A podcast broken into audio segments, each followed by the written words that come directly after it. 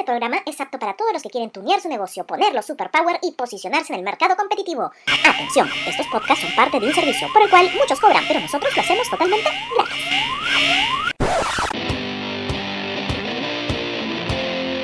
Hola, te saluda Janet Díaz, especialista en imagen de empresas y estrategias publicitarias. Bienvenidos a De Contrabando, el podcast de marketing y publicidad que asesora gratis a los empresarios y emprendedores del clima y todo el Perú. Hola, hola, hola, ¿cómo están? Bienvenidos a un nuevo podcast aquí en De Contrabando. Te saluda Janet Díaz, pero para ustedes que ya me escuchan y me. Y el día de hoy vamos a hablar acerca de estableciendo el nicho de mercado. Así que, presta atención. Bien, vamos a hablar acerca del nicho de mercado. ¿Qué cosa es el nicho? Nosotros conocemos un nicho. Antes le menciono a mi mamá acerca del nicho. ¿Puedo decir que el nicho de los muertos? No, pero no estoy hablando del nicho de los muertos. Y de ningún otro nicho que ustedes crean o, piensen o no lo sé. Cuando hablamos de nicho de mercado nos estamos refiriendo a una parte, vamos a decirlo así, específica, especial, segmentada, a profundidad, del el público objetivo. ¿Okay? Ahora, eh, el tema del público objetivo es sumamente importante. Creo que en los podcasts anteriores siempre he mencionado, en algunas ocasiones he mencionado acerca de la importancia del el público objetivo, o sea, a quienes vas a vender. Eh, me ha pasado muchas veces y, y, cuando he tenido oportunidad de asesorar a varios emprendedores, eh, que por ejemplo yo les decía, ¿y, a, ¿y, cuál es el público al que vas a vender? Y me decía, pues a todos. Pues mal. No es un tema que vas a vender a todos. Es como cuando pregunto, o siempre menciono este tema, digo, muy bien, si tú tuvieras que crear una gaseosa, no sé, una nueva gaseosa, eh, ¿a quién le venderías? ¿No? Entonces, por lo general, siempre dicen, bueno, le vendería a personas desde los 6, 8 años hasta los 60 años aproximadamente. Y esa respuesta es errónea. Porque no puedes vender a todos. Sí, es cierto, consume. Uno de 8 años va a consumir gaseosa, hasta uno de 60 años va a consumir gaseosa. Pero, pero, eh, el, de, el de 8 años no tiene el poder adquisitivo de salir y decir, me voy a comprar una gaseosa. No, no puede. Y el, el de 60 años, por más de que sí pueda hacerlo, eh, su consumo va a ser mucho menor por el tema también de la salud. ¿Ok? Entonces nosotros tenemos que ver a quién vamos a venderle. Entonces ustedes dirán, ah, entonces a los jóvenes. Muy bien. Entonces, ¿cuál es la edad que vamos a utilizar? Pues variada. Variada en el sentido de que podemos tomar un, tal vez una edad o edades entre 15 o 16 años, ya 15 años hasta 25 años, ponte, ¿no? Eh, y, vamos a venderle, que es el, público que consume mayor cantidad de gaseosa, ¿ok? Y, pero ahí no queda la cosa, ¿ok? Porque eh, ahora hay un detalle, que eh, uno de 15 es diferente a uno de 25, uno de 15 es diferente a uno de 20. Entonces, ¿cómo vamos a hacer la publicidad? Entonces, lo que habría que hacer es dividir, en este caso, eh, por edades, ¿no? Pero, pero, aparte de eso, también tendríamos que ver, por ejemplo, si bien es cierto que los niños no consumen mucha gaseosa, pero algunos, no sé si ustedes recordarán o habrán escuchado, que en los 90 había una gaseosa que se llamaba Chiqui, ¿okay? que era de Concordia, y que pues esta gaseosa chiqui por lo general se utilizaba para las fiestas infantiles o cuando el niño salía con mamá al mercado y para que no le moleste, le compraba su chiqui, ¿okay? una gaseosa pequeña de ciento y pico mililitros y que costaba 50 centavos, ¿ok? Y, y, este, a mí me parece un buen producto. Me parece un buen producto, no lo digo porque sean las gaseosas buenas, porque considero que no son buenas, no recomendables, menos para un niño, pero digo que me parece un buen producto porque era una gaseosa que estaba segmentada, era solo para niños.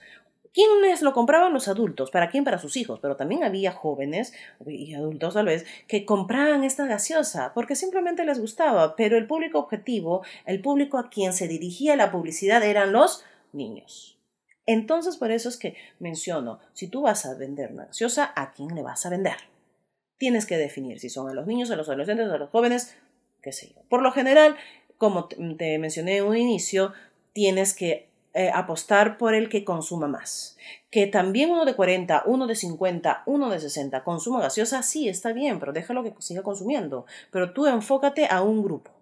¿ok? Y para que la publicidad se dirija a ese grupo y para que tú puedas mostrar en la publicidad casos reales, cotidianas, ¿ok? Para que exista la relación este, con ellos en la publicidad y se sientan identificados. Porque hoy en día se trata, o el objetivo de la publicidad es que muchos piensan que cuando hablo de publicidad es solamente vender o promocionar el producto. No, no se trata de eso. Hoy día no se vende, señores damas, caballeros y niños, hoy día no se vende, ¿ok? Hoy día no vendemos, no tenemos que vender.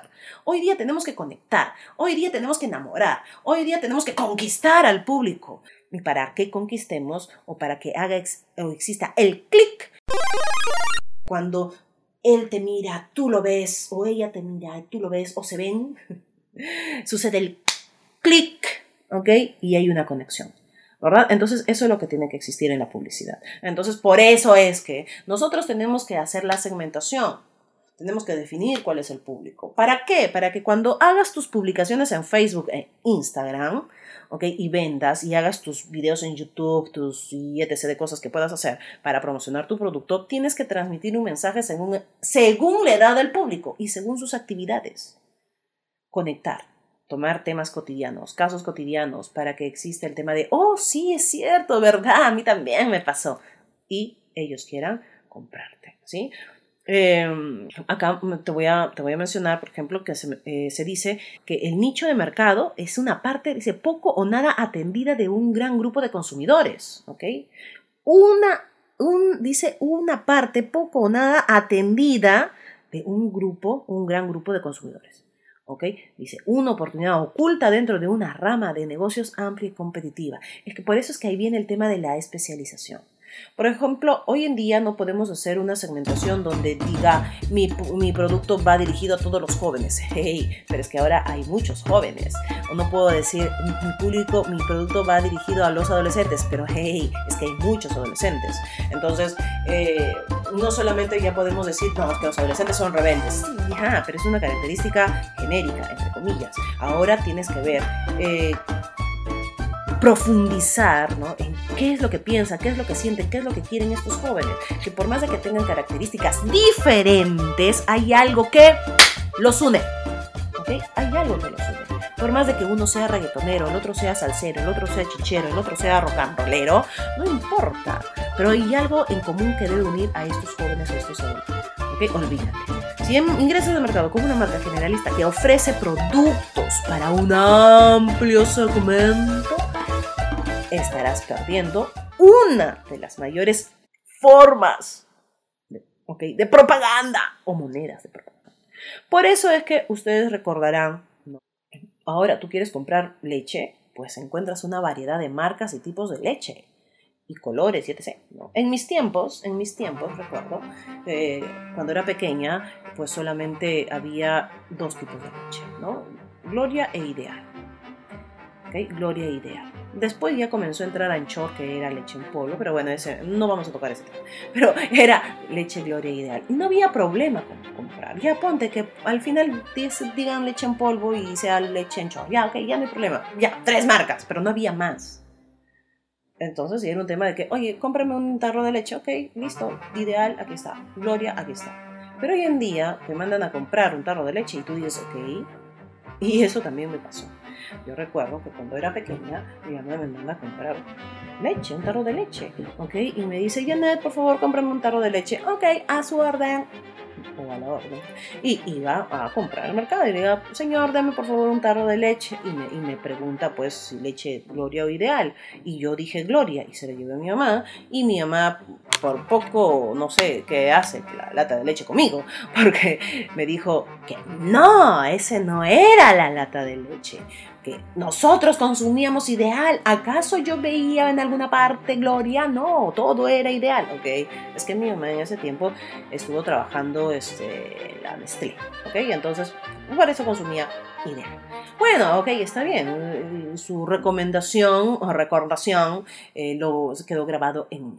La cosa que pasaron los años ¿ok? Y bueno, ya muchos años, tenía ya 20 y algo seguro, eh, o 20, no me acuerdo, pero mi mamá me dice, Janet, cómprame un tarro de leche. Y yo dentro de mí dije, ok, genial, esta es mi oportunidad. Ahora sí, yo ya sé qué tarro de leche voy a comprar. No va a pasar como aquella vez que era pequeña, que compré Gloria y mi mamá casi me tira la leche Gloria en la cabeza. No, no va a pasar. Esta vez no. Así que fui, ¿no? Salí de la casa, me dirigí hacia el mercado, todo así, con lo más yo que podía hacer. Voy y le digo, hola Julio, por favor, ¿me puedes dar un tarro de leche ideal. Es lo máximo. ¡Palma! Sabía cuál era el tarro de leche ya mi madre no me iba a decir nada. Eh, ¿Y sabes qué es lo que pasó? Julio me dijo, ¿cuál? Y yo dije, ¿ah? ¿Cómo que cuál? Leche ideal. Sí, pero ¿cuál? ¿La azul? y, me dice, hay crecer, cremosita, y no sé qué más. Y yo, oh my god, o sea, no sé, dame la azul, la de siempre, la normal, la más antigua. Entonces, ¿qué es lo que pasa? Antes solamente no teníamos que escoger tanto, pero hoy en día sí. ¿Y sabes por qué existen tantos tipos de leche, tantas marcas y etc? ¿Sabes por qué? Porque tú y yo existimos.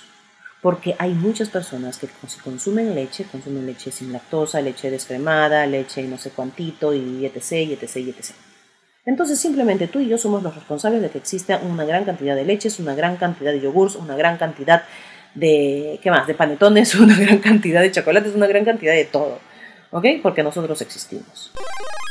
El nicho de mercado, dice, es una parte poco o nada atendida de un público de consumidores, de un gran público de consumidores. Esto me hace recordar que hace un mes atrás, en, diciembre, me fui al supermercado, ¿okay? con todas las medidas de protección. Parecía que yo transportaba algún tipo de medicamento, o parecía astronauta. ¿okay? Me fui al supermercado.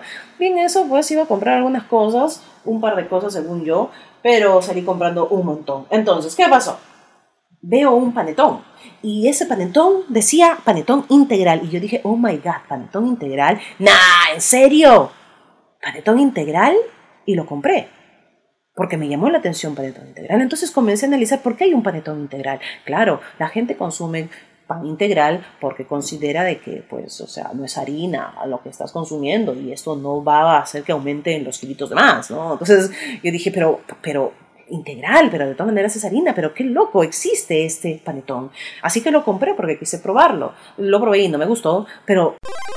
Y así como después también, cuando fui a otro supermercado, vi que había pan vegano, pan de avena, pan con este, pan, panes con stevia, digo panetón con stevia, o sea, todo este tipo de cosas había. Yo no sé, pan vegano, panetón vegano, oh my god panetón con avena, oh my god, o sea, panetón con stevia, o sea, imagínate, eso es porque especialización y que se dirige a este público que es poco atendido. Ahora tú me dirás, pero sabes que ya hay un problema que mi producto es normalito, es como todos. Ok, genial, no hay problema con eso, porque te apuesto que muchos de tu competencia no han hecho una segmentación. Es más, no saben qué es una segmentación. Ok, así que yo te digo ahora que es importante que tú segmentes, ok, porque cuando tú haces una segmentación, cuando tú defines el público que te vas a dirigir, la publicidad va a ser mejor, va a ser más rica en contenido, en mensaje. Vas a ir, te vas a enfocar a ese público exacto y preciso para que después cuando hagas la promoción a través de Facebook Ads puedas hacer tu segmentación ideal adecuada. Eh, beneficios, ¿ok? De definir el nicho de mercado, el plan de marketing efectivo, ¿ok? ¿Por qué? Porque con un nicho de mercado bien definido puedes, puedes conseguir crear un plan de marketing realmente eficiente, o sea, comunicándote directamente con tu persona, con el público, con lo que mencionaba, ¿ok? Puedes mostrar el mensaje adecuado. Un menor, dice, menor número de competidores. No, si encuentras, dice, un nicho, por, por definición estarás trabajando, ¿qué cosa? Con un grupo de consumidores carentes de servicios en un mercado poco explotado. Vuelvo a mencionar, tú me vas a decir, pero sabes que este, mi producto es común y silvestre, normalito, lo encuentras en todas partes, genial. Vamos a darle un valor agregado o un punto diferenciador, ya sea tangible o intangible. Quiere decir, algo, vamos a añadirle una razón, ¿ok? Un por qué los demás te compren y que los demás o que tu competencia no tenga, ¿ok? Así que eso es necesario de todas maneras hacer. ¿Qué más? precios más ventajosos, ¿no? ¿Ok? Este, definir, porque cuando defines tu, nicho de mercado vas a poder manejar los precios. Puedes reducirlos o puedes elevarlos, dependiendo. ¿Ok? Dice, ¿cómo actuarás en el mercado? Poco o nada explotado, podrás, ¿qué cosa? Dictar los valores del negocio y obtener más ganancias, ¿ok? Aunque tengas menos ventas. Mm, no sé si tú ah, te habrás dado cuenta de que cuando tienes un producto, digamos, exclusivo, por decirlo así, este, hay las personas pagan. No importa si lo vendes unos soles más, las personas pagan. Ahora, vuelvo a pero mi público es normalito. Ok, pero cuando tú le das un valor agregado o lo vendes de otra forma que conecte con el público y le das la razón o el motivo para que estos te compren, van a pagar. Créeme, van a pagar. ¿Y qué más? Otro beneficio, facilidad para cerrar alianzas estratégicas, ¿no? Cuando conoces tu mercado, ¿ok? Este, sabrás diferenciar fácilmente qué cosa, un buen socio de negocios. que realmente puede atraer qué cosa buenos resultados a tu empresa, no de un socio malo que será solo un desperdicio de tiempo y energía, ¿ok? Vas a poder hacer eso, facilidad para cerrar alianzas estratégicas, con la gente o con otras personas. ¿Qué más? Eh, acá tenemos varios puntos que es bastante extenso el tema de la segmentación. Espero ver que poder terminarlo en un par de minutos más. Eh, sí, dice eh, nicho de mercado basado en segmentación demográfica. Ah, ah, sí, de hecho. Por ejemplo, cuando hablamos de la demografía, ¿ok? Porque tú vas a definir si tu producto es para hombres o para mujeres. ¿Para quién es? Hay que definir. ¿Sí? Tienes que poner este, que, en qué trabajan, que, que se desenvuelven, cuántos años tiene, eh, de dónde son. No trates o no quieras tal vez llegar a todo el mundo, no quieras llegar a todo Lima metropolitana, sino que hay un público pequeño que está ahí esperando de ti. Pero solamente es que tienes que convertir ese producto para, que, para todo el mundo, para un público especial. ¿sí? Y listo. ¿Qué otro punto? Eh, una segmentación basado en el comportamiento. En la conducta, ¿ok? Porque esta segmentación conductual está ligada a los hábitos de consumo de los clientes. ¿Cómo qué? Lo que ellos buscan, lo que necesitan, lo que conocen, lo que consumen y en qué cantidad lo consumen. También hay que hacer esa segmentación.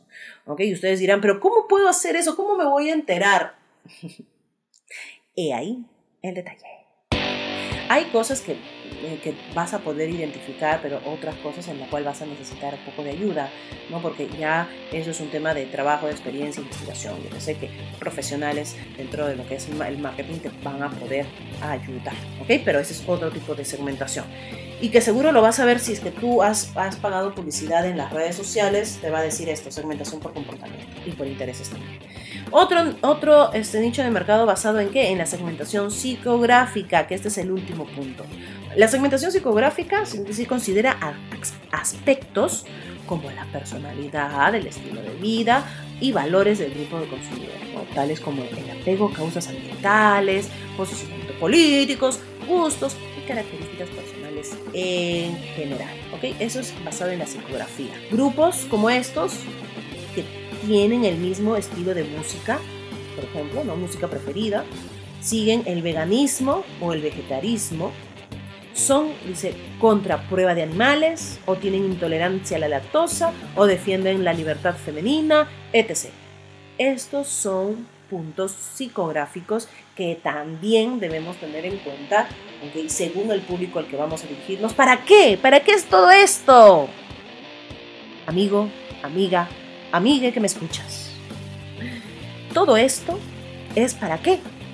Para que puedas comunicarte con tu público, para que puedas transmitir, conectar, vender. ¿Ok? Porque si tú no haces esto, no vas a poder conectar. Si no conectas, no haces clic, no vas a no vas a poder tener amigos, ¿ok? No vas a poder generar una, una venta, y no vendremos. Y eso es lo que no queremos.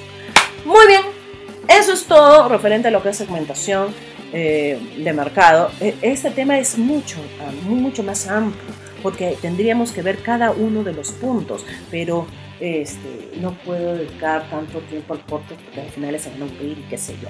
Pero vamos a hablar acerca de eso. Vuelvo repetir. Lo estoy mencionando en varios podcasts, ¿ok? Lo estoy mencionando en varios podcasts, que vamos a estar haciendo transmisiones en vivo, ¿ok? Pero esas transmisiones en vivo van a ser solamente para la gente pues que nos sigue, que comparte las publicaciones, que siempre están interactuando con nosotros, ¿ok? Es para ellos. Así que, o sea, tienen que estar atentos, tienen que estar atentos porque vamos a hacer la, la, invitación con cupo limitado. La invitación con cupo limitado. Muy bien. Eh, listo. No hay nada más que decir. Así que nos vemos hasta el siguiente podcast, que ya venimos con muchos más temas. Recuerda, si tú quieres que te asesoremos de forma gratuita eh, y tú, o sea, tú quieres saber más, cuéntanos, cuéntanos acerca de tus problemas, que nosotros te vamos a ayudar. De Contrabando te informa. Realizaremos un sorteo donde 10 emprendedores y empresarios recibirán la visita de Contrabando para ayudarlos a fortalecer sus negocios. Recuerda, si deseas que te asesoremos gratis, síguenos en nuestras redes sociales en Facebook e Instagram. Escríbenos tu pregunta en la publicación de este podcast y te estaremos respondiendo en vivo. Listo, eso es todo. Conmigo será hasta el siguiente podcast.